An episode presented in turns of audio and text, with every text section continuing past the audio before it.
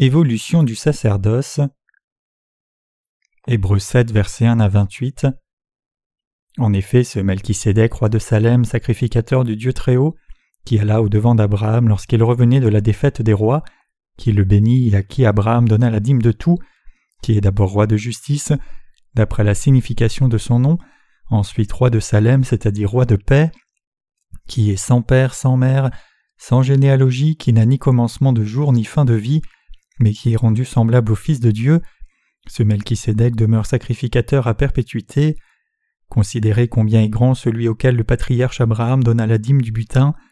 Ceux des fils de Lévi qui exerçaient le sacerdoce ont d'après la loi l'ordre de lever la dîme sur le peuple, c'est-à-dire sur leurs frères qui cependant sont issus des reins d'Abraham. Et lui qui ne tirait pas d'eux son origine, il leva la dîme sur Abraham et il bénit celui qui avait les promesses. Or c'est sans contredit l'inférieur qui est béni par le supérieur, et ici ceux qui perçoivent la dîme sont des hommes mortels, mais là c'est celui dont il est attesté qu'il est vivant. De plus, Lévi qui perçoit la dîme l'a payé pour ainsi dire par Abraham, car il était encore dans les reins de son père lorsque Melchisédek alla au devant d'Abraham. Si donc la perfection avait été possible par le sacerdoce lévitique, car c'est sur ce sacerdoce que repose la loi donnée au peuple, qu'était-il encore besoin qu'il parût un autre sacrificateur selon l'ordre de Melchisédek et non selon l'ordre d'Aaron? Car le sacerdoce étant changé, nécessairement aussi il y a changement de loi.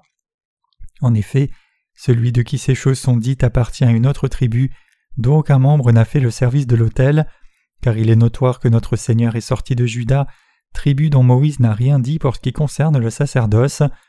Cela devient plus évident encore quand il paraît un autre sacrificateur à la ressemblance de Melchisédek, institué, non d'après la loi d'une ordonnance charnelle, mais selon la puissance d'une vie impérissable, car ce témoignage lui est rendu. Tu es sacrificateur pour toujours selon l'ordre de Melchisédek. Il y a ainsi abolition d'une ordonnance antérieure à cause de son impuissance et dans son inutilité, car la loi n'a rien amené à la perfection, et introduction d'une meilleure espérance par laquelle nous nous approchons de Dieu. Et comme cela n'a pas eu lieu sans serment, car tandis que les Lévites sont devenus sacrificateurs sans serment, Jésus l'est devenu avec serment par celui qui lui a dit Le Seigneur a juré, il ne se repentiront pas, tu es sacrificateur pour toujours, selon l'ordre de Melchisédek. Jésus est par cela même le garant d'une alliance plus excellente. De plus, il y a eu des sacrificateurs en grand nombre, parce que la mort les empêchait d'être permanents, mais lui, parce qu'il demeure éternellement, possède un sacerdoce qui n'est pas transmissible. C'est aussi pour cela qu'il peut sauver parfaitement ceux qui s'approchent de Dieu par lui, étant toujours vivant pour intercéder en leur faveur.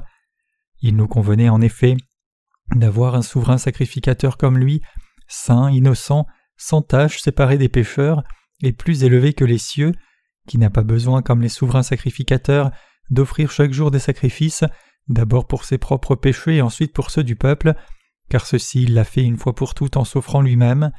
En effet, la loi établit souverain sacrificateur des hommes sujets à la faiblesse, mais la parole du serment qui a été fait après la loi établit le Fils qui est parfait pour l'éternité. Jésus, ministre de la prêtrise céleste. Du souverain sacrificateur Melchisédek ou du souverain sacrificateur de l'ordre d'Aaron, lequel est supérieur? Le souverain sacrificateur Melchisédek. Dans l'Ancien Testament existait un souverain sacrificateur nommé Melchisédek. Au temps d'Abraham, Laomer et les rois l'accompagnèrent et ils pillèrent Sodome et Gomorre, s'emparèrent des vivres et passèrent leur chemin. Abraham arma les serviteurs qui étaient nés dans sa maison et déclara la guerre.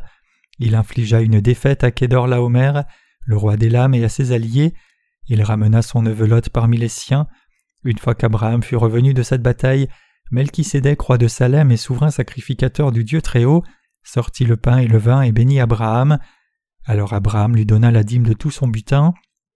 Genèse chapitre 14. Dans la Bible, la grandeur du souverain sacrificateur Melchisédek et des souverains sacrificateurs de son ordre est illustrée en détail.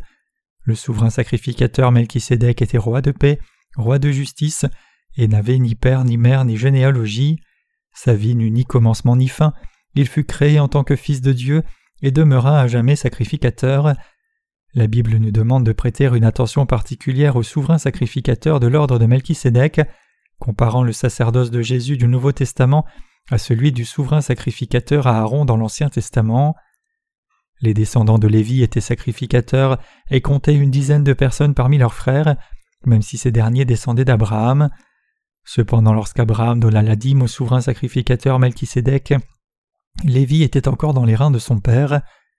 Les sacrificateurs de l'Ancien Testament étaient-ils aussi importants que Jésus? Cela est expliqué dans la Bible. Jésus est-il plus grand que les sacrificateurs terrestres? Qui devait bénir qui? Le narrateur des Hébreux en parle au début. Or c'est sans contredit l'inférieur qui est béni par le supérieur. Abraham fut béni par le souverain sacrificateur Melchisédek. Qu'éprouvons-nous en vivant notre foi?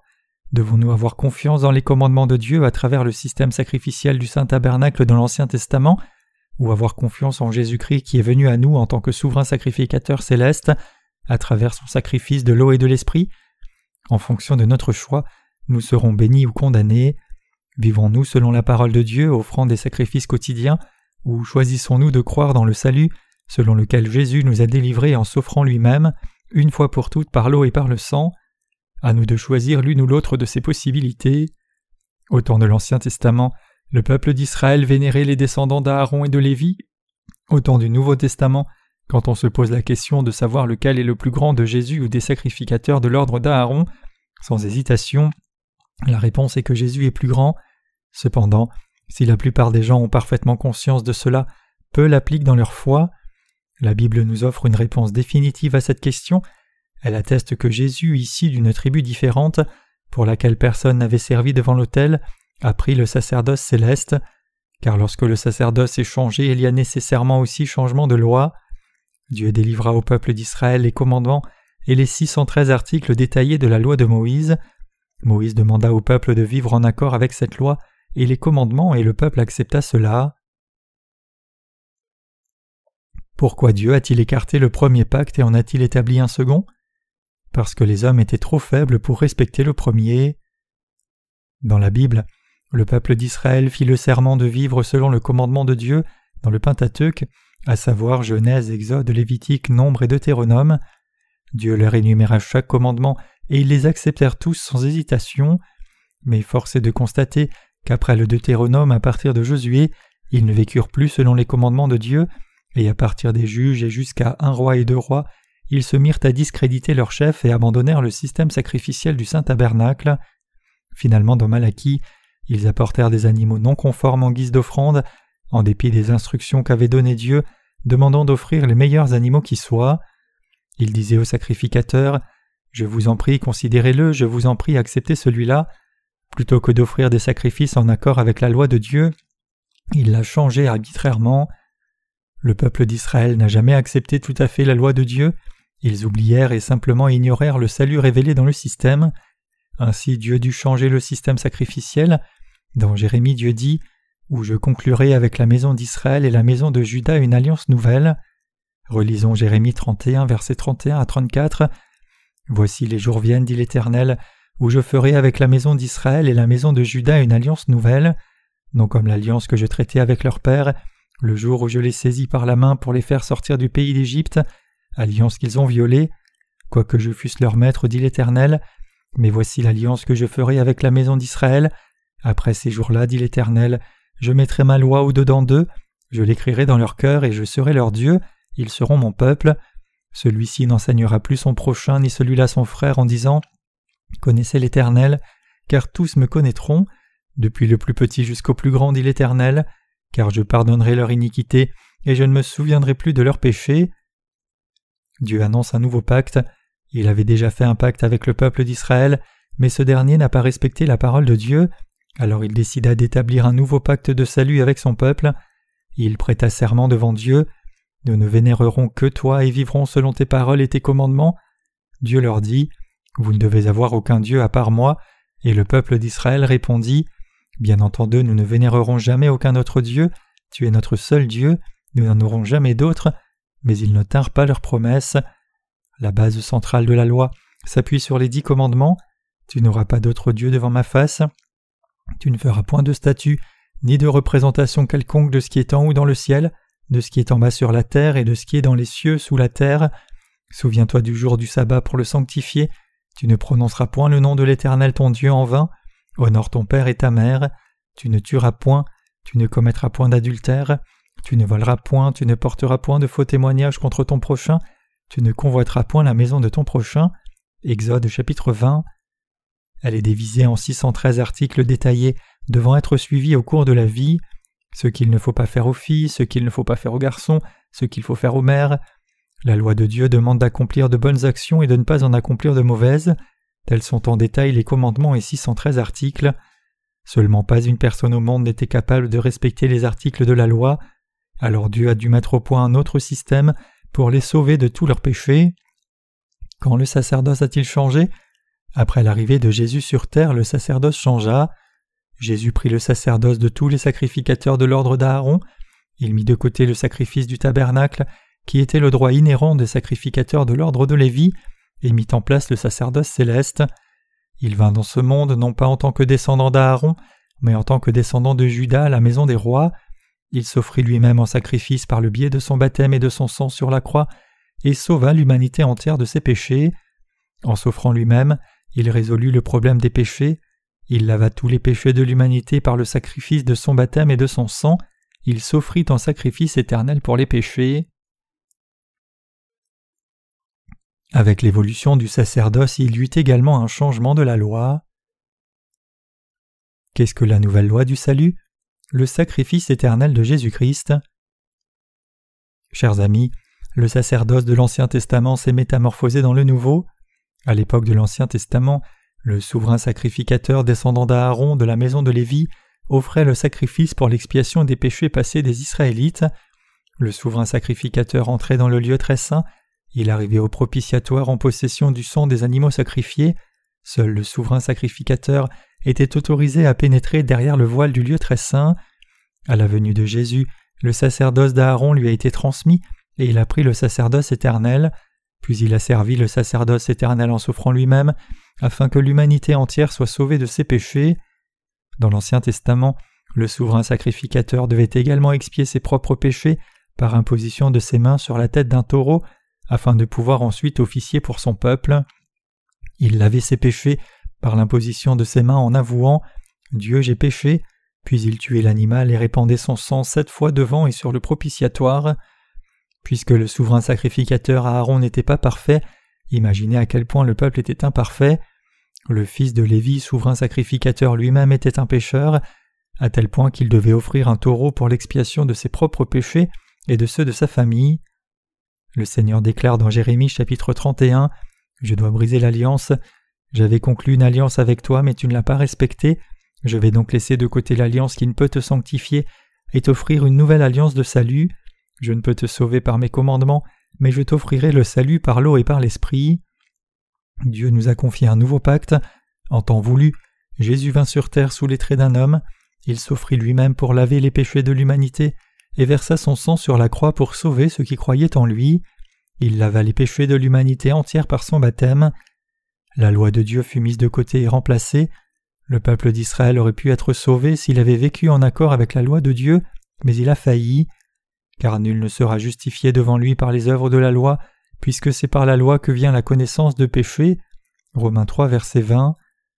Dieu voulait que les Israélites se rendent compte qu'ils étaient pécheurs et que la loi ne pouvait les sauver. Il les sauva donc par la loi du salut de l'eau et de l'esprit, et non par leurs actes. Dans son amour infini, Dieu nous confia un nouveau pacte par lequel nous pouvons être sauvés de tous les péchés de l'humanité à travers le baptême et le sang de Jésus. Si vous croyez en Jésus en ignorant le sens de son baptême et de son sang, votre foi est vaine. Dans ce cas, le problème est plus sérieux que si vous ne croyez pas en Jésus du tout. Dieu a dit qu'il voulait établir un pacte nouveau pour sauver l'humanité de ses péchés. Nous sommes donc désormais sauvés non par la loi de nos actes, mais par la juste loi du salut de l'eau et du sang. Il a promis et a tenu sa promesse pour nous qui croyons en Jésus, et il nous dit combien Jésus est grand, il nous dit combien il est grand en le comparant au sacrificateur de l'ordre d'Aaron de l'Ancien Testament. Nous sommes des êtres spéciaux. Lorsque nous croyons dans le salut de l'eau et du sang de Jésus, réfléchissez-y. Quel que soit le niveau d'étude et la facilité d'expression de votre pasteur, comment peut-il être plus grand que Jésus? Cela est impossible. Nous ne pouvons être sauvés que par l'évangile de l'eau et du sang, pas en se contentant d'obéir au commandement de Dieu, car le sacerdoce a changé et la loi du salut a changé également. La supériorité de l'amour de Dieu. De l'amour ou de la loi de Dieu, lequel est supérieur? L'amour de Dieu. Nous ne pouvons être sauvés que lorsque nous croyons en Jésus, savons comment Jésus nous a sauvés et à quel point l'amour de Dieu est grand. Aussi quelle a-t-il entre la foi dans les commandements et la foi dans la grandeur de l'amour de Dieu? Les légalistes attachent plus d'importance à leur doctrine religieuse ainsi qu'à leurs expériences personnelles qu'à la parole de Dieu. Cependant la foi spirituelle vraie et complète en Jésus se produit en croyant dans la grandeur du salut, accompli par l'eau et par l'esprit. Encore aujourd'hui, nombre de gens prétendent que le péché originel est pardonné, mais qu'il faut se repentir tous les jours des péchés quotidiens. Énormément de personnes croient cela et tentent de vivre en accord avec les commandements de l'Ancien Testament. Ils ignorent que la supériorité de Jésus émane de l'eau et de l'esprit. Dans l'Ancien Testament, les Israélites devaient vivre en accord avec la loi de Dieu pour être sauvés de leurs péchés, mais ils n'ont pu être sauvés.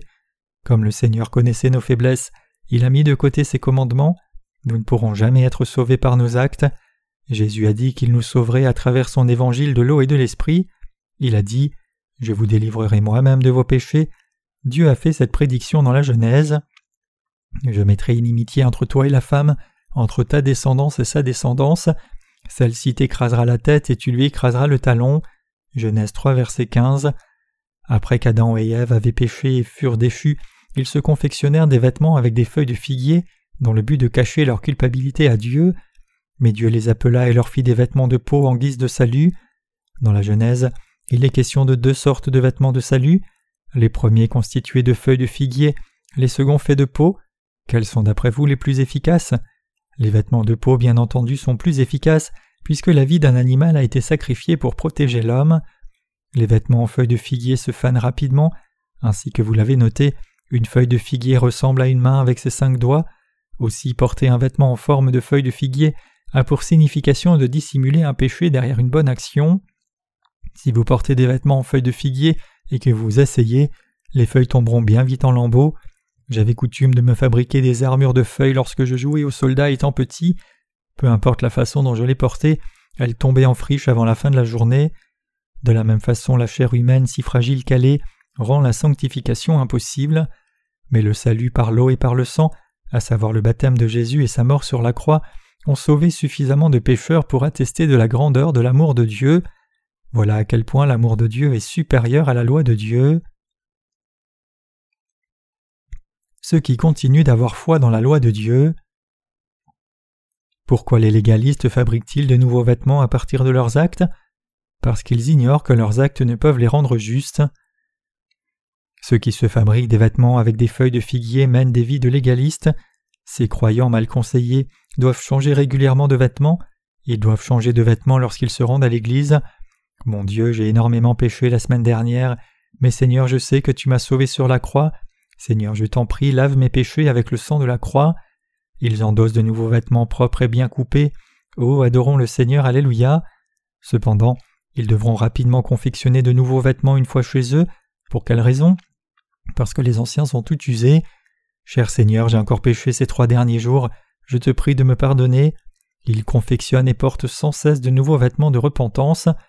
Au début, leurs vêtements pouvaient durer plusieurs jours, mais par la suite il leur en fallait tous les jours de nouveau. Comme ils ne peuvent vivre selon la loi de Dieu, ils ont honte d'eux-mêmes. Oh, comme c'est embarrassant, Seigneur, j'ai péché, et ils doivent se fabriquer de nouveaux vêtements de repentance. Ô Seigneur, comme il est difficile aujourd'hui de fabriquer de nouveaux vêtements en feuilles de figuier, et il s'emploie ardemment à confectionner de nouveaux vêtements. Lorsque les gens invoquent le Seigneur, c'est pour confesser leurs péchés, ils s'agenouillent et appellent Dieu, Dieu, puis ils continuent à se fabriquer de nouveaux vêtements, et que se passe-t-il lorsqu'ils en ont assez? Une ou deux fois par an, ils se rendent à la montagne et jeûnent, ils tentent de se fabriquer des vêtements bien solides. Seigneur, je te prie de laver mes péchés, s'il te plaît, rends-moi pur, je crois en toi, Seigneur. Ils pensent qu'il vaut mieux prier la nuit, ainsi ils se nourrissent le jour et dès que la nuit tombe, ils s'agrippent aux arbres de toute leur force ou se réfugient dans des grottes sombres et pleurent pour Dieu.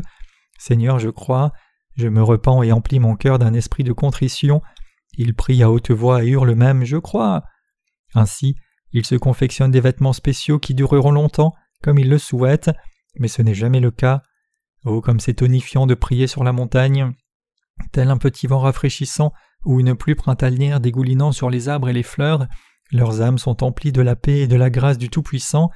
Se sentant plus purs que l'esprit de la montagne, ils affrontent le monde arborant leurs nouveaux vêtements. Mais dès qu'ils retournent chez eux ou dans leurs églises et recommencent à vivre normalement, leurs vêtements se salissent et recommencent à s'user. Leurs amis leur demandent où es-tu allé?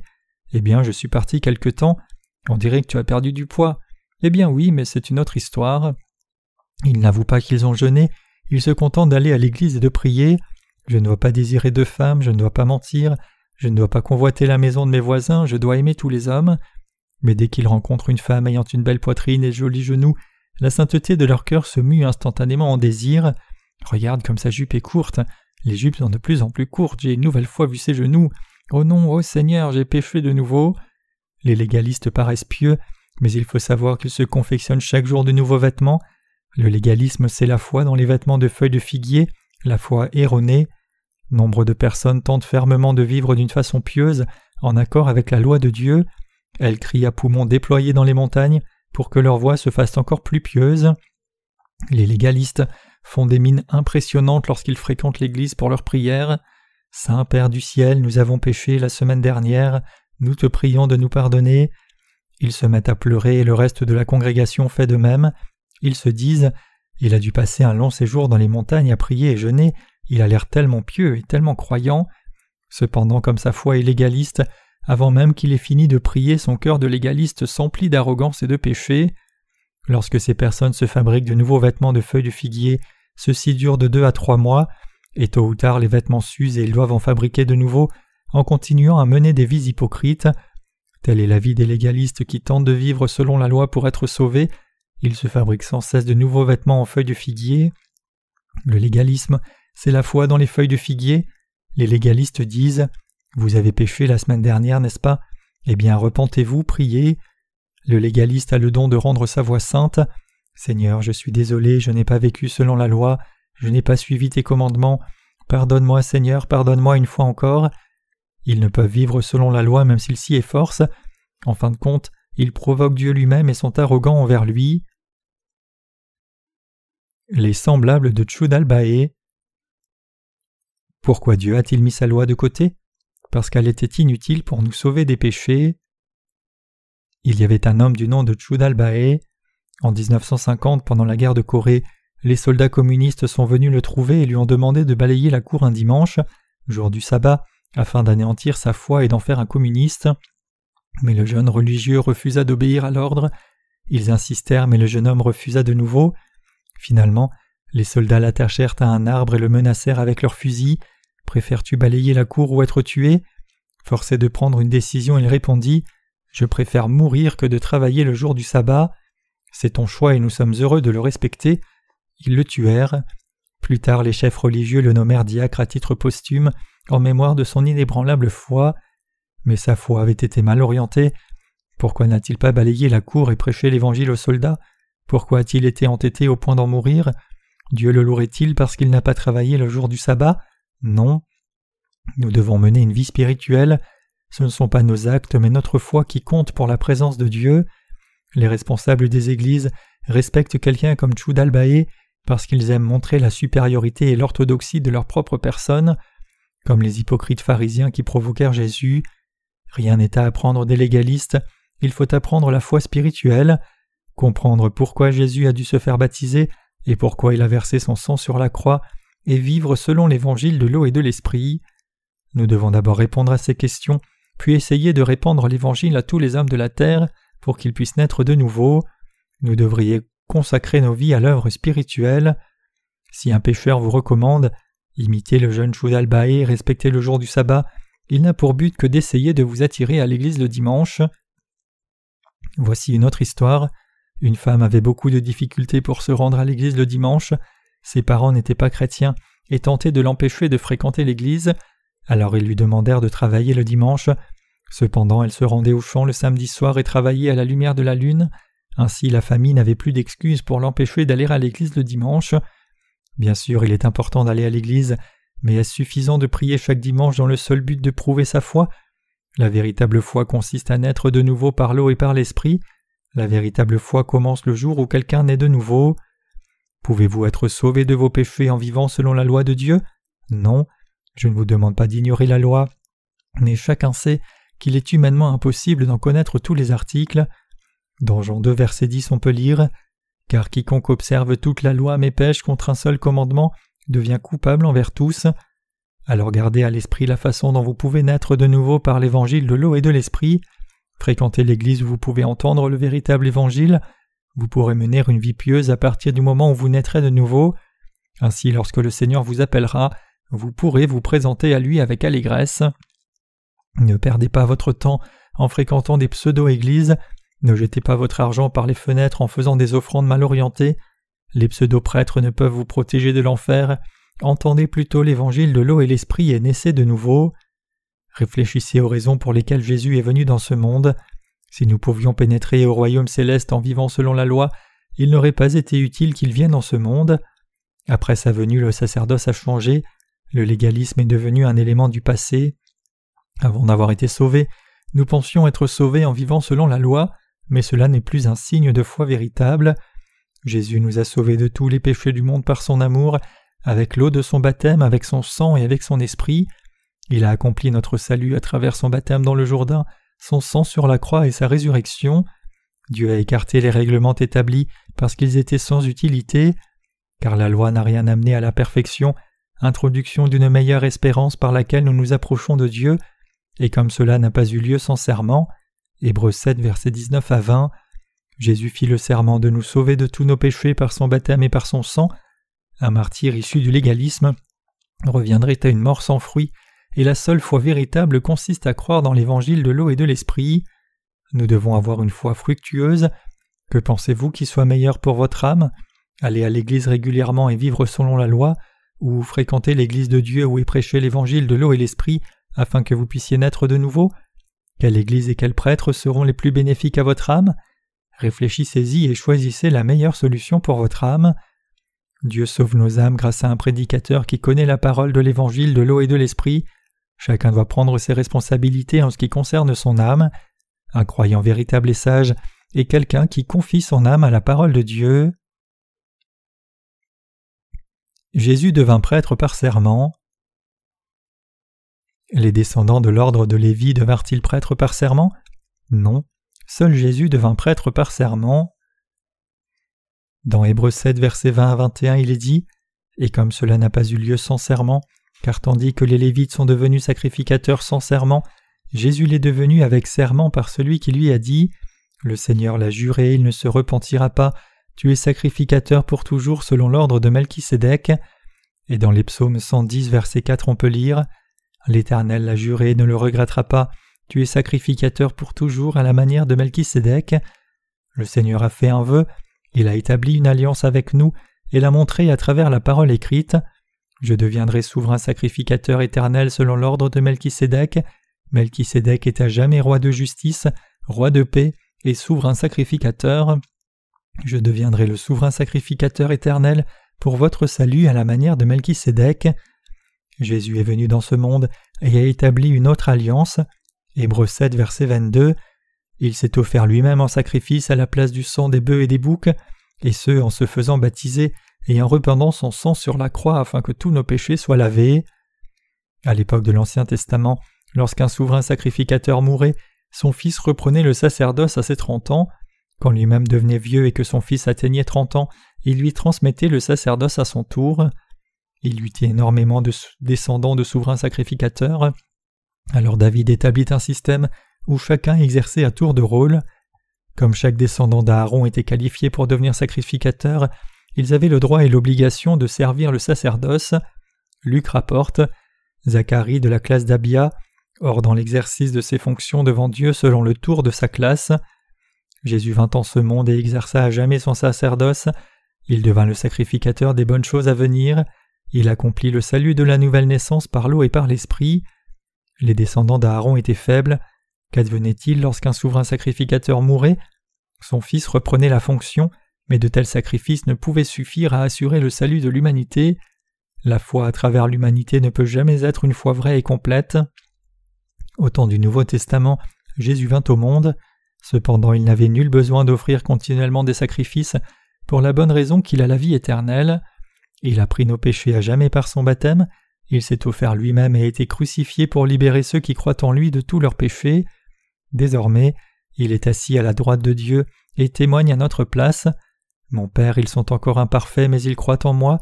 N'ai-je pas pris tous leurs péchés à mon compte il y a longtemps de cela? Jésus est l'Éternel souverain sacrificateur de notre salut. Les sacrificateurs terrestres n'ont jamais été parfaits. Lorsqu'ils mouraient, leurs fils reprenaient leurs fonctions. Notre Seigneur vit à jamais. Il a accompli le salut éternel pour nous par sa venue dans ce monde, et s'est fait baptiser par Jean-Baptiste et a versé son sang sur la croix pour nos péchés. Or là où il y a pardon des péchés, il n'y a plus d'offrande pour le péché. Hébreux 10, verset 18. Jésus est garant de notre salut jusqu'à la fin des temps. Êtes-vous né de nouveau par l'eau et par l'esprit? Il nous convenait en effet d'avoir un souverain sacrificateur, saint, innocent, sans tache, séparé des pécheurs et plus élevé que les cieux. Hébreux 7, verset 26. En effet, la loi établit comme souverain sacrificateur des hommes sujets à la faiblesse, mais la parole du serment qui a été faite d'après la loi établit le Fils qui est parfait pour l'éternité. Hébreux 7, verset 28. Je tiens à dire que Jésus-Christ, sans l'ombre d'une hésitation, a lavé nos péchés une fois pour toutes par l'eau de son baptême et par son sang sur la croix. Il nous sauve de tous nos péchés non par la loi des actes, mais en lavant ces derniers et en étant jugés à jamais. Croyez-vous qu'il nous a sauvés de nos péchés pour le salut éternel? Si tel est le cas, vous êtes sauvés. Sinon, il vous reste encore beaucoup à apprendre sur le salut éternel de Jésus. La véritable foi émane de l'évangile de l'eau et de l'esprit basé sur la Sainte Écriture. Jésus-Christ, éternel souverain et sacrificateur céleste, est devenu notre Sauveur éternel par son baptême et par son sang sur la croix. Nous devons comprendre parfaitement notre foi. Que signifie croire en Jésus? Avoir foi dans le baptême de Jésus et dans sa mort sur la croix. Nous devons nous demander comment croire en Jésus de manière juste et comment garder une foi bien orientée. Comment croire en Jésus de manière juste? Cela est possible par la foi dans l'évangile de son baptême et de sa mort sur la croix. La foi véritable consiste à croire dans l'œuvre de Jésus, dans son baptême et dans son sang, sans y ajouter nos idées erronées. Croyez-vous en cela? Dans quel état êtes-vous spirituellement parlant? Avez-vous confiance dans vos propres actes et dans vos efforts? Je crois en Jésus depuis peu de temps, mais j'ai souffert du légalisme durant dix ans. Ce style de vie m'est devenu insupportable au bout d'un moment. Je n'aime pas me souvenir de cette période de ma vie. Ma femme qui est à mes côtés actuellement se souvient combien cela a été terrible pour nous. Le dimanche, je disais Chérie, aujourd'hui amusons-nous. Aujourd'hui, mais c'est dimanche. Elle ne lavait même pas le linge ce jour-là. Le dimanche, mes pantalons restaient sales. Elle me demandait d'attendre le lundi. En fait, je tenais beaucoup à ce que nous observions le sabbat de façon correcte, mais cela était très difficile. Nous ne nous reposions jamais le dimanche parce qu'il était difficile de se conformer strictement au sabbat. Je me souviens de cette époque. Chers amis, pour croire véritablement en Jésus, nous devons croire dans l'expiation de nos péchés par son baptême et par son sang sur la croix. La foi véritable consiste à croire dans la divinité et dans l'humanité de Jésus et dans tous les actes qu'il a accomplis dans ce monde. La véritable foi consiste à croire dans sa parole. Que signifie croire en Jésus? Cela veut dire croire dans le baptême de Jésus et dans son sang. Comme cela est simple, tout ce que nous avons à faire, c'est de lire la Bible et de croire dans l'Évangile. Nous devons tous croire de cette façon. Merci Seigneur, je comprends maintenant que cela n'a pas été accompli par mes efforts, et que la loi n'est que la connaissance des péchés. Romains 3, verset 20. Je comprends cela à présent. J'imaginais la loi juste parce qu'elle était le commandement de Dieu et que je devais m'efforcer de vivre selon elle. Je m'y suis employé fortement jusqu'à présent, et je comprends désormais que j'étais dans l'erreur de penser que je pourrais vivre en accord avec cette dernière. Je sais aujourd'hui que je ne pourrai jamais suivre les commandements de Dieu. Cependant, par le biais de la loi de Dieu, je réalise à présent combien mon cœur était empli de pensées démoniaques et de transgressions. Je sais aujourd'hui que la loi nous a été donnée pour nous inculquer la connaissance du péché. Oh merci Seigneur, j'avais mal interprété ta volonté, et j'ai tenté ardemment de respecter la loi. C'était tellement arrogant de ma part de tenter l'expérience. Je me repens. Je sais désormais que Jésus s'est fait baptiser et a versé son sang pour mon salut. Je crois en cela. Vous devez croire de manière franche et avec pureté. Vous ne devriez croire que les paroles de la Bible. Il s'agit du seul moyen de naître de nouveau tout à fait. Qu'est-ce que croire en Jésus? Est-ce une chose que nous devrions accomplir dans une période donnée? Notre foi est-elle une religion selon laquelle il faut œuvrer? Les hommes ont créé des dieux et des religions pour servir ces dieux, la religion est un processus dans lequel l'homme œuvre pour atteindre un but, la bonté de l'homme. Alors qu'est-ce que la foi? Cela signifie croire en Dieu et le vénérer. Nous vénérons le salut de Jésus et le remercions pour cette bénédiction, c'est la véritable foi. Telle est la différence entre la foi et la religion. Une fois que vous parvenez à faire la distinction, vous marquez 100 points dans votre compréhension de la foi. Les théologiens n'ayant pas connu la nouvelle naissance prétendent que nous devrions croire en Jésus et vivre pieusement. Peut-on avoir la foi et être pieux? Bien sûr, nous devons être bons, qui vit de manière plus pieuse que ceux qui ont connu la nouvelle naissance. Seulement ils prétendent cela aux pécheurs. Il existe douze sortes de péchés chez un pécheur moyen. Comment pourrait-il vivre de façon pieuse? Il est certain que l'esprit sait ce qu'il a à faire, en revanche le cœur ne peut l'extérioriser. Lorsqu'un pécheur sort de l'Église, le fait de vivre de façon pieuse n'est qu'une question de théorie, mais ses instincts le poussent à pécher. Nous devons donc décider au plus profond de nous-mêmes si nous voulons vivre selon la loi ou être sauvés par notre foi dans le baptême de Jésus et son sang sur la croix, tout en gardant foi dans l'Éternel souverain sacrificateur du royaume céleste. Souvenez-vous que Jésus est le véritable souverain sacrificateur de ceux qui croient en lui. Soyez sauvés par votre connaissance et votre foi dans les véritables saluts accomplis par le baptême de Jésus et son sang sur la croix.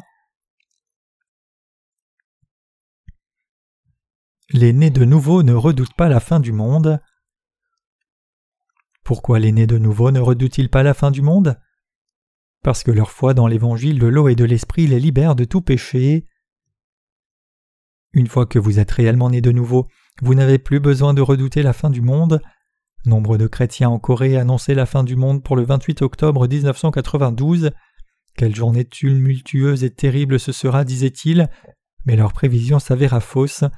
Les êtres ayant véritablement connu la nouvelle naissance vivent pieusement, répandant l'Évangile jusqu'au dernier moment. Quoique ce monde touche à sa fin, tout ce que nous avons à faire est de prêcher l'Évangile de l'eau et de l'Esprit. Lorsque l'époux fera son apparition, l'épouse qui connaît véritablement la nouvelle naissance de l'eau et de l'Esprit pourra venir à sa rencontre allègrement et dire Ah, finalement tu es venu, ma chair n'est toujours pas parfaite, mais tu m'as aimé et sauvé de tous mes péchés, ainsi je n'ai pas de péché dans mon cœur. Merci Seigneur, tu es mon Sauveur. Jésus est l'époux de tous les justes. Le mariage est possible pour la seule bonne raison que l'époux aime la fiancée et non l'inverse. Je sais que cela se produit parfois ainsi dans le monde, mais au ciel c'est l'époux qui décide si le mariage a lieu ou pas. Il revient à l'époux de choisir de se marier selon son amour et d'offrir son salut à la fiancée. Le mariage s'accomplit ainsi dans les cieux. L'époux connaît tout de ses fiancées. Comme ses fiancées chéries étaient pécheresses, il eut pitié d'elles et les sauva de leurs péchés en se faisant baptiser et en répandant son sang sur la croix. Notre Seigneur Jésus n'est pas venu dans ce monde à l'image d'un descendant d'Aaron, il n'est pas venu dans ce monde pour offrir un sacrifice terrestre. Nombre de Lévites descendants d'Aaron pouvaient accomplir cette œuvre. Finalement, le personnage principal des sacrifices de l'Ancien Testament n'était autre que Jésus lui-même. Ainsi, lorsqu'une chose réelle survient dans ce monde, qu'advient-il de son ombre? Elle est écartée. Quand Jésus vint dans ce monde, il n'offrit pas de sacrifice à la manière d'Aaron, il s'offrit lui-même pour l'humanité, en se faisant baptiser et en répandant son sang pour le salut des pécheurs, il a accompli le salut sur la croix. Pour ceux qui croient dans le baptême de Jésus et son sang sur la croix, le salut est prévu. Jésus n'a pas expié nos péchés de façon obscure, il a clairement fait savoir Moi je suis le chemin, la vérité et la vie. Nul ne vient au Père que par moi. Jean 14, verset 6. Jésus est venu dans ce monde et nous a sauvés par son baptême, sa mort et sa résurrection. Le modèle de Jésus est l'Ancien Testament. Pourquoi une nouvelle alliance a-t-elle été établie? Parce que la première était imparfaite et inutile. L'Ancien Testament était l'ombre du Nouveau. Quoique Jésus n'ait jamais offert de sacrifice comme les souverains sacrificateurs de l'Ancien Testament, il a établi un meilleur sacerdoce le sacerdoce éternel céleste. Comme les êtres de ce monde sont pécheurs depuis leur naissance, ils ne peuvent devenir des justes par le biais de la loi de Dieu, c'est pourquoi Dieu a établi une nouvelle alliance. Notre Père céleste nous a envoyé son Fils unique et béni, et nous a demandé en retour d'avoir foi dans son baptême, dans son sang et dans sa résurrection. Il s'agit de la deuxième alliance de Dieu. Cette deuxième alliance nous demande de croire dans l'évangile de l'eau et de l'esprit. Le Seigneur ne nous demande plus de bonnes œuvres, il ne nous enseigne pas comment vivre pour être sauvés, il nous demande seulement de croire dans le salut par l'intermédiaire de son Fils. Il nous demande de croire plus que tout dans son baptême et dans son sang sur la croix, et nous devons l'accepter. Dans la Bible, la maison de Judas a soutenu la royauté. Tous les rois d'Israël jusqu'à Salomon sont nés dans la maison de Judas. Même après la division du royaume, la maison de Judas resta le siège du royaume du Sud jusqu'à son effondrement en 586 avant Jésus-Christ. Alors le peuple de Judas s'est élevé pour les Israélites. Le sacrificateur était issu de la tribu de Lévi. Chaque tribu d'Israël avait son propre rôle. Dieu promit à la tribu de Judas que Jésus émergerait de ses rangs. Pourquoi conclut-il cette alliance avec la tribu de Judas Ce faisant, il agissait comme s'il concluait une alliance avec tous les êtres du monde, car les Israélites représentaient tous les hommes du monde. Jésus a accompli la nouvelle alliance, le salut de l'humanité à travers son baptême, sa mort sur la croix et sa résurrection. Les péchés des hommes ne peuvent être lavés par la repentance. Les péchés des hommes sont-ils lavés par la repentance? Non. Dans Jérémie 17, verset 1, il est dit que les péchés des hommes sont consignés dans deux lieux différents. Le péché de Judas est écrit avec un burin de fer, avec une pointe de diamant, il est gravé sur la tablette de leur cœur et sur les cornes de vos autels. Nos péchés sont consignés dans nos cœurs, ainsi nous savons que nous sommes pécheurs. Avant de croire en Jésus, on ne réalise pas qu'on est pécheur. Pourquoi cela? Parce qu'on n'a pas la loi de Dieu dans son cœur. Quand quelqu'un commence à croire en Jésus, il réalise donc qu'il est pécheur devant Dieu. Certains ne réalisent qu'ils sont pécheurs que dix ans après avoir commencé à croire en Jésus. Oh mon Dieu, je suis pécheur. Je pensais être sauvé, cependant je suis encore pécheur. Ils se rendent compte de cela un jour où ils se voient finalement tels qu'ils sont. Ils étaient très heureux pendant dix ans, et voilà qu'ils affrontent la vérité. Savez-vous pour quelle raison? Ils réalisent cela parce qu'ils sont devenus capables de voir leurs péchés et leurs transgressions à travers la loi de Dieu. Ils croyaient en Jésus depuis des années, mais n'étaient pas nés de nouveau. Tant qu'ils ne peuvent pas effacer les péchés de leur cœur, ils demeurent pécheurs devant Dieu. Certains mettent cinq ans, d'autres dix pour réaliser cela. Certains ne réalisent qu'après trente ans, d'autres cinquante, et d'autres ne réalisent jamais la vérité. Mon Dieu, j'ai tenté d'être bon avant d'avoir les commandements dans mon esprit. J'étais confiant en respectant correctement la loi, et maintenant je me rends compte que j'ai péché de façon quotidienne. Comme dit l'apôtre Paul, Pour moi autrefois sans loi je vivais, mais quand le commandement est venu, le péché a pris vie. Romains 7, verset 9. Je suis un pécheur même si je crois en Jésus-Christ. Ce sont vos propres péchés qui vous empêchent de vivre selon la parole de Dieu. Vos péchés sont consignés dans vos cœurs. Comme Dieu enregistre vos péchés, lorsque vous orientez votre esprit à la prière, ces derniers apparaissent. Surprise, je suis le péché que tu as commis. Mais j'ai expié pour cela il y a deux ans, pourquoi apparais-tu à nouveau si soudainement? Pourquoi n'es-tu pas parti? Oh, ne sois pas si désagréable, je suis consigné dans ton cœur. Peu importe ce que tu penses, tu es toujours un pécheur. Non, non. Ainsi se repent-il à nouveau pour des péchés qu'il a commis deux ans plus tôt Mon Dieu, pardonnez-moi, je suis encore tourmenté par les péchés que j'ai commis dans les passés. Je me suis repenti pour ceux-ci, mais ils sont encore en moi, je vous en prie, pardonnez mes péchés. Mais ces péchés sont-ils effacés par la repentance? Comme les péchés des hommes sont consignés dans leur cœur, ils ne peuvent être effacés sans l'évangile de l'eau et de l'esprit. La véritable expiation ne peut s'atteindre que grâce à l'évangile de l'eau et de l'esprit. Nous ne pouvons être sauvés que par notre foi dans le véritable évangile de Jésus. Je serai votre sauveur.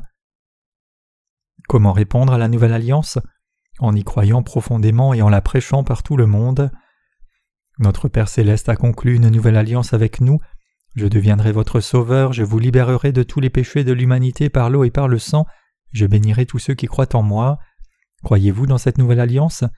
Nous pouvons être sauvés de tous nos péchés et naître de nouveau si nous croyons dans la vérité de son baptême et de son salut par l'eau et par le sang. Nous ne croyons pas dans un médecin qui ne nous ausculte pas soigneusement.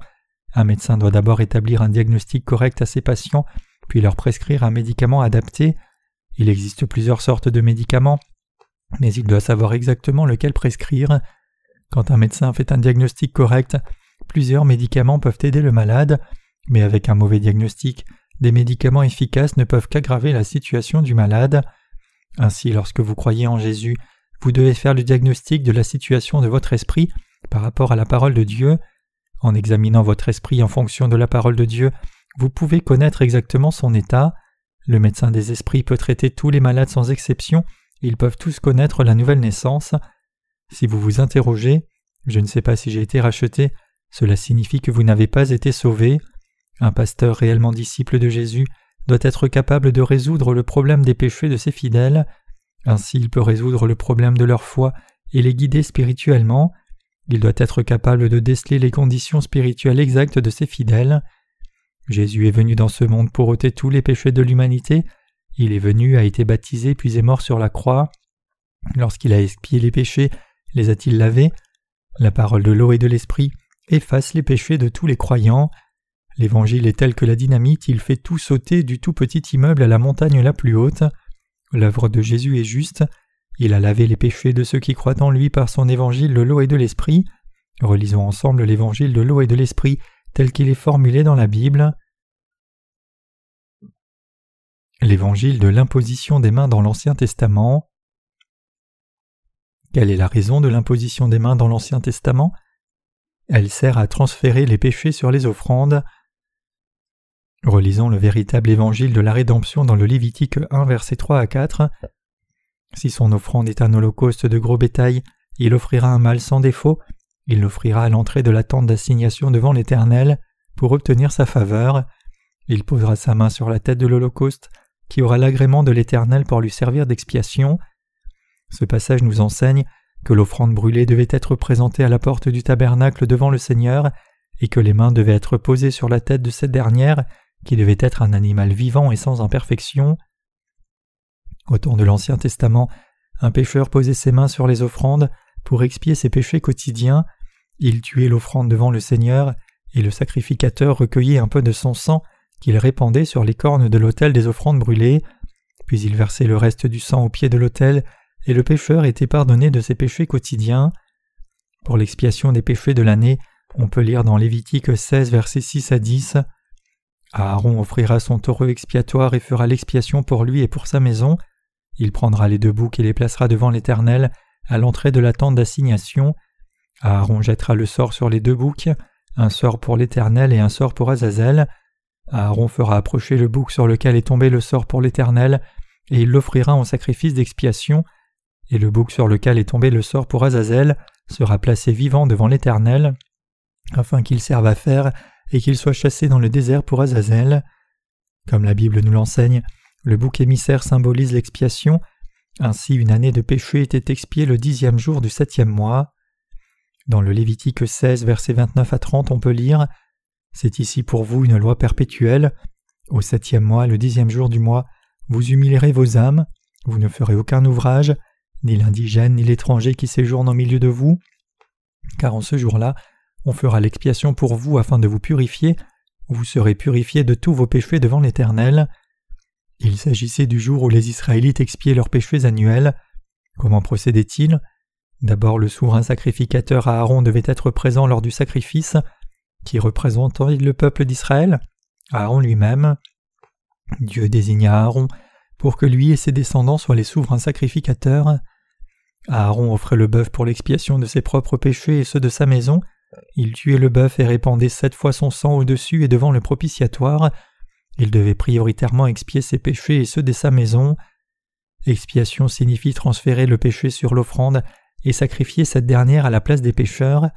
Le pécheur devait mourir, mais il pouvait expier ses péchés en les transférant sur l'offrande et en la sacrifiant à sa place. Après l'expiation de ses péchés et ceux de sa maison, il offrait un bouc à Dieu pendant qu'il en envoyait un autre dans les déserts en guise de bouc émissaire, cela en présence du peuple d'Israël. Un bouc était donné en offrande, Aaron posait ses mains sur la tête de cette dernière et confessait Ô mon Dieu, ton peuple Israël a violé les dix commandements et les six cent treize articles de ta loi. Les Israélites sont devenus pécheurs. J'impose à présent mes mains sur ce bouc afin de transférer sur lui les péchés de l'année. Il égorgeait le bouc et pénétrait dans le lieu très saint du tabernacle muni de son sang. Il en répandait sept fois au-dessus et sur le devant du propitiatoire. Dans le lieu très saint se trouve l'arche de l'alliance. Son couvercle est appelé propitiatoire, et à l'intérieur se trouvent les deux tablettes en pierre de l'alliance, le pot en or de la manne et la verge d'Aaron qui avait bourgeonné. La verge d'Aaron symbolise la résurrection, les deux tablettes en pierre de l'alliance sa justice, et le pot de manne en or sa parole de vie. Il y a un couvercle sur l'arche de l'alliance, Le sang était répandu sept fois sur le devant du propitiatoire. Comme il y avait des cloches en or cousues aux coutures de l'habit du souverain sacrificateur, elles carillonnaient lorsqu'il répandait le sang. Dans le Lévitique 16, versets 14 à 15, on peut lire Il prendra du sang du taureau et fera l'aspersion avec son doigt sur le devant du propitiatoire vers l'Orient. Il fera sept fois avec son doigt l'aspersion du sang devant le propitiatoire. Il égorgera le bouc expiatoire pour le peuple, et il emportera le sang au-delà du voile. Il fera avec ce sang comme il a fait avec le sang du taureau. Il en fera l'aspersion sur le propitiatoire et devant le propitiatoire. Les cloches carillonnaient chaque fois qu'il répandait le sang du bouc, et tous les Israélites rassemblés à l'extérieur en entendaient le son. En ces temps où l'expiation des péchés devait être pratiquée par le souverain sacrificateur, le son des cloches signifiait que les péchés étaient pardonnés, c'était le son de la bénédiction de tout le peuple d'Israël. Lorsque les cloches sonnaient sept fois, il disait À présent je suis soulagé, je me faisais du souci pour tous les péchés de l'an passé, et désormais je me sens libre. Puis le peuple retournait à ses occupations libéré de toute culpabilité. Le son des cloches à ce moment-là était aussi libérateur que la bonne nouvelle de la nouvelle naissance par l'eau et par l'esprit. Nous entendons l'évangile de la rédemption, nous y croyons de tout notre cœur et le confessons par notre bouche. Tel est l'évangile de la nouvelle naissance de l'eau et de l'esprit. Lorsque les cloches sonnaient cette fois, tous les péchés annuels des Israélites étaient lavés devant Dieu. Après avoir offert un bouc pour les Israélites, le souverain sacrificateur s'emparait d'un autre bouc et se dirigeait vers le peuple resté à l'extérieur du tabernacle. Tandis qu'il observait, le souverain sacrificateur Aaron posait ses mains sur la tête de l'autre bouc.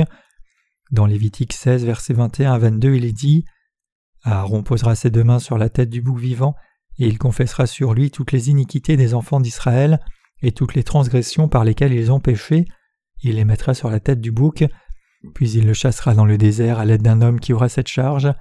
Le bouc emportera sur lui toutes leurs iniquités dans une terre désolée, il sera chassé dans le désert. Le souverain sacrificateur Aaron posait ses mains sur la tête de l'autre bouc, le bouc émissaire, et confessait à Dieu tous les péchés de l'année des Israélites.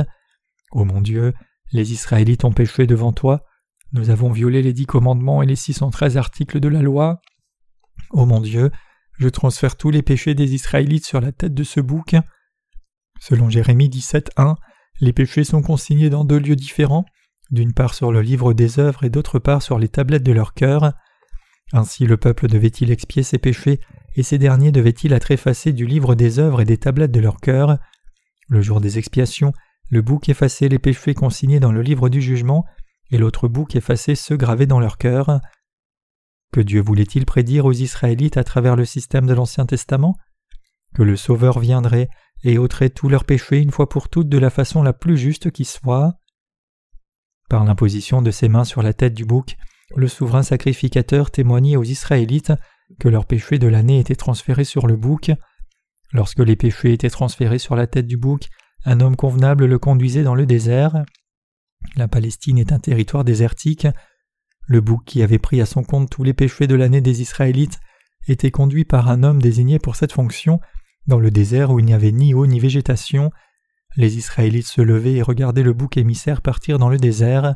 Ils se disaient J'aurais dû mourir, mais le bouc meurt à ma place pour mes péchés. Le prix du péché, c'est la mort, mais le bouc meurt à ma place. Merci le bouc. Ta mort signifie que je vivrai. Le bouc était emmené loin dans le désert, et les Israélites étaient pardonnés de leurs péchés de l'année. Lorsque les péchés de votre cœur ont été transférés sur l'offrande, vous êtes purs. C'est aussi simple que cela. La vérité est toujours simple lorsqu'on la saisit. Le bouc disparaissait à l'horizon. L'homme revenait seul après avoir accompli sa tâche.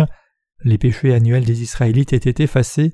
Le bouc errait dans le désert sans eau, sans végétation, et mourait en portant avec lui les péchés de l'année des Israélites. Le prix du péché, c'est la mort, et la justice de Dieu était accomplie. Dieu sacrifiait le bouc afin que les Israélites vivent. Toutes les erreurs de l'année des Israélites étaient lavées.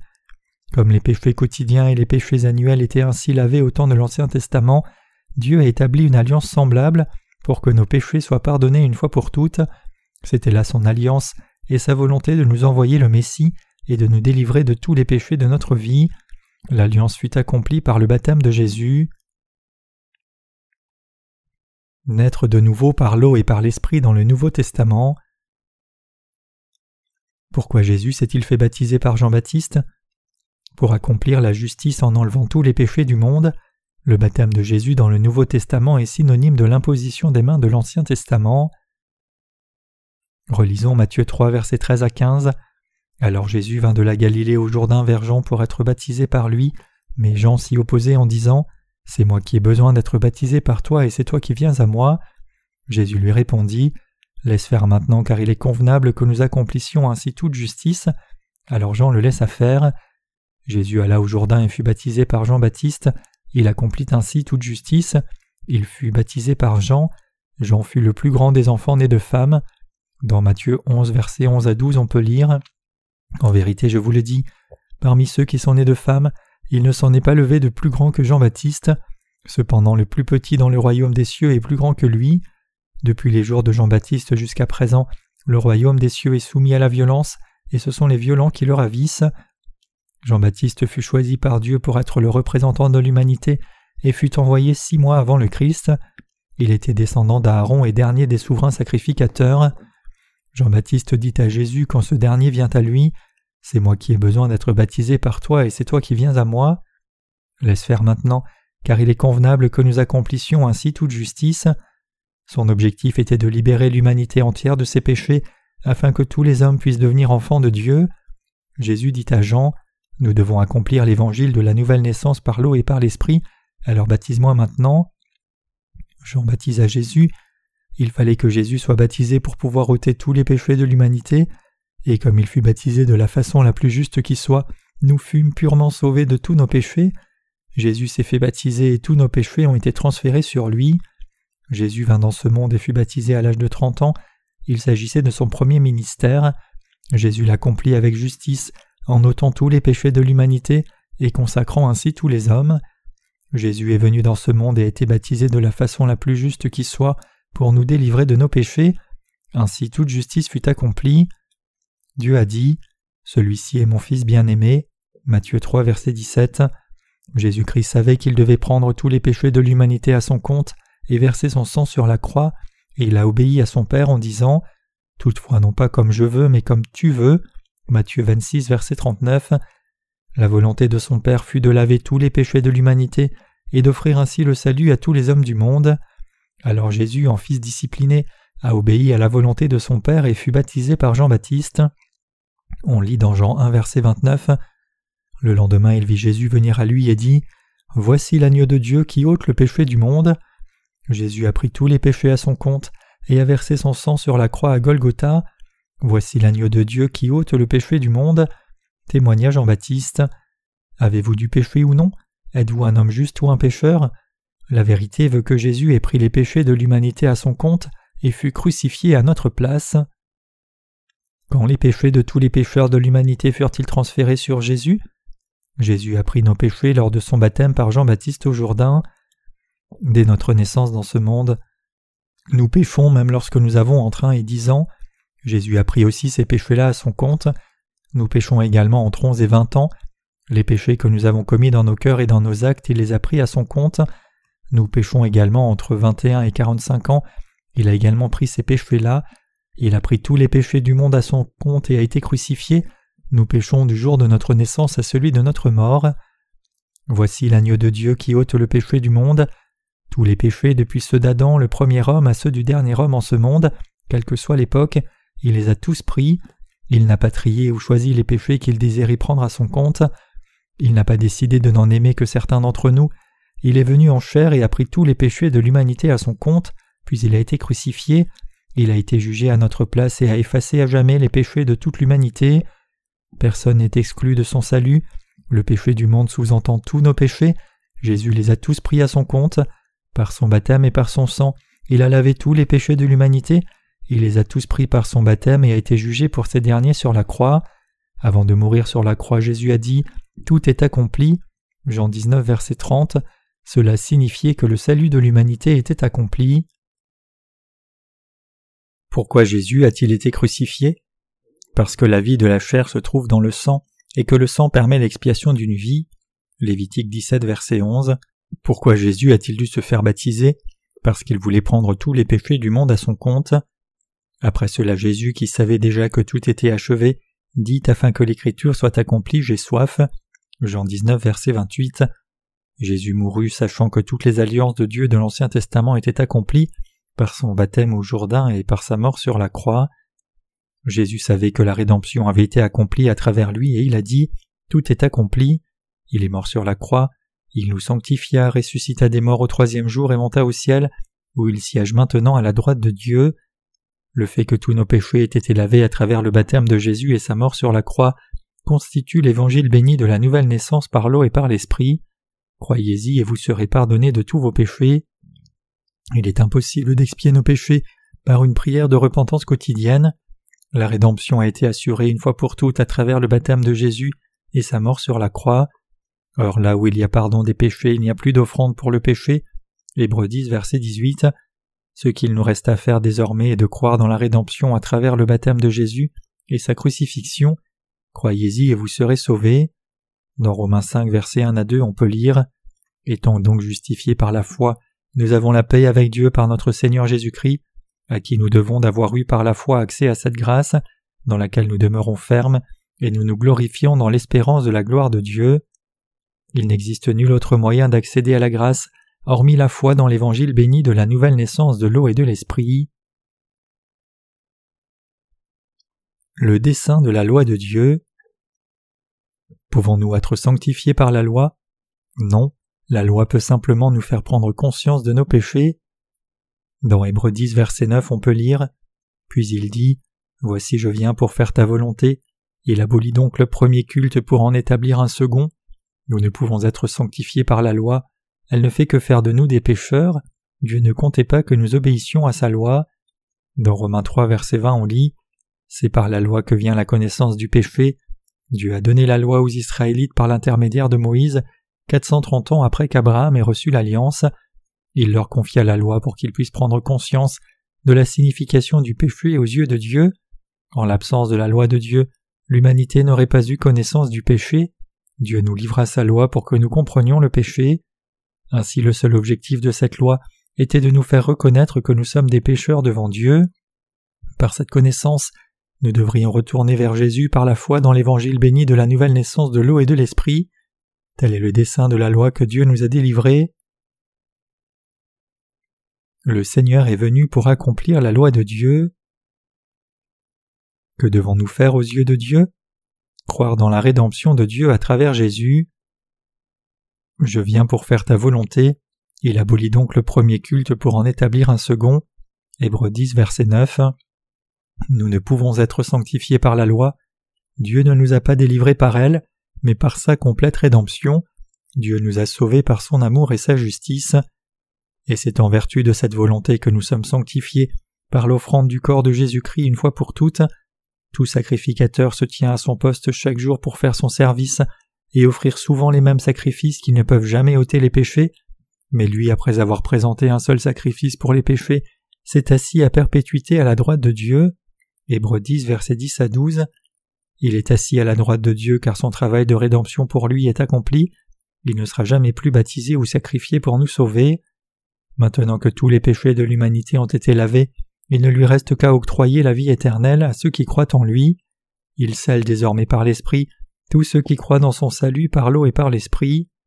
Jésus est venu dans ce monde, a pris tous les péchés de l'humanité à son compte et est mort sur la croix, son œuvre est donc accomplie. Maintenant que la mission du Seigneur est accomplie, il est assis à la droite de Dieu. Nous devons croire dans le fait que notre Seigneur Jésus nous a sauvés à jamais du péché. Il a fait de nous des êtres parfaits pour l'éternité, par son baptême et par son sang. Les ennemis de Dieu.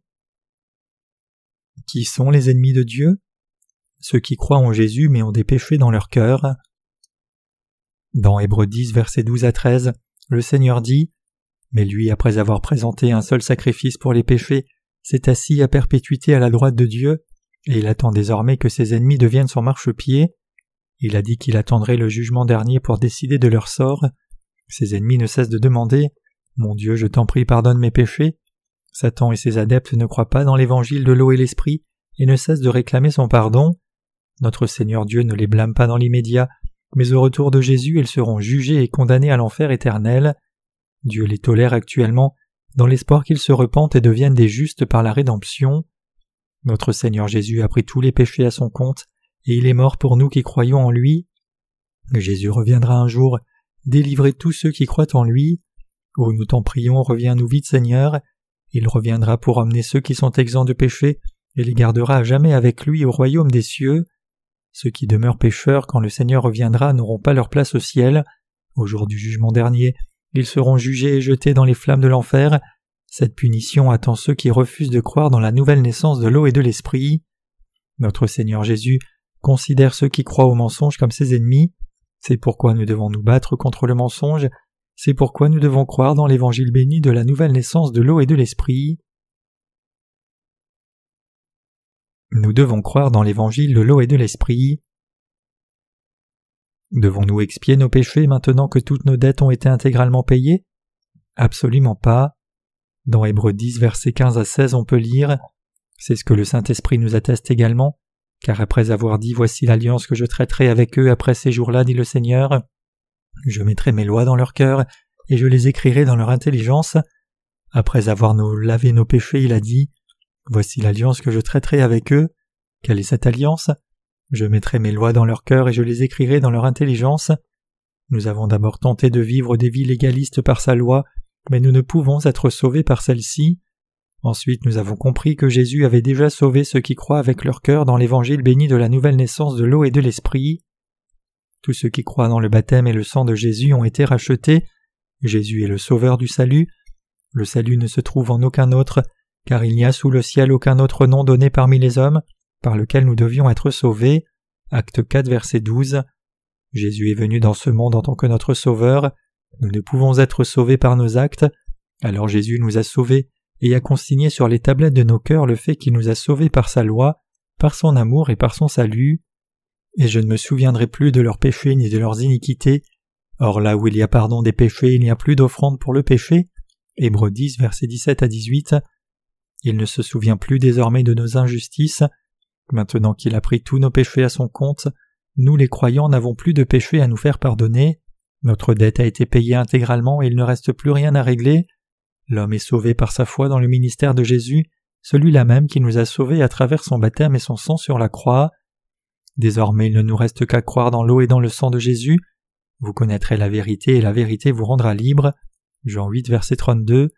Croyez dans le salut de Jésus, Atteindre la rédemption est plus simple que le fait de respirer. Vous n'avez rien d'autre à faire que de croire aux choses comme elles sont. Le salut consiste uniquement à croire dans le monde de Dieu. Croyez dans le fait que Jésus est notre Sauveur, par son baptême et par sa mort sur la croix, et gardez foi dans la vérité selon laquelle le salut vous appartient.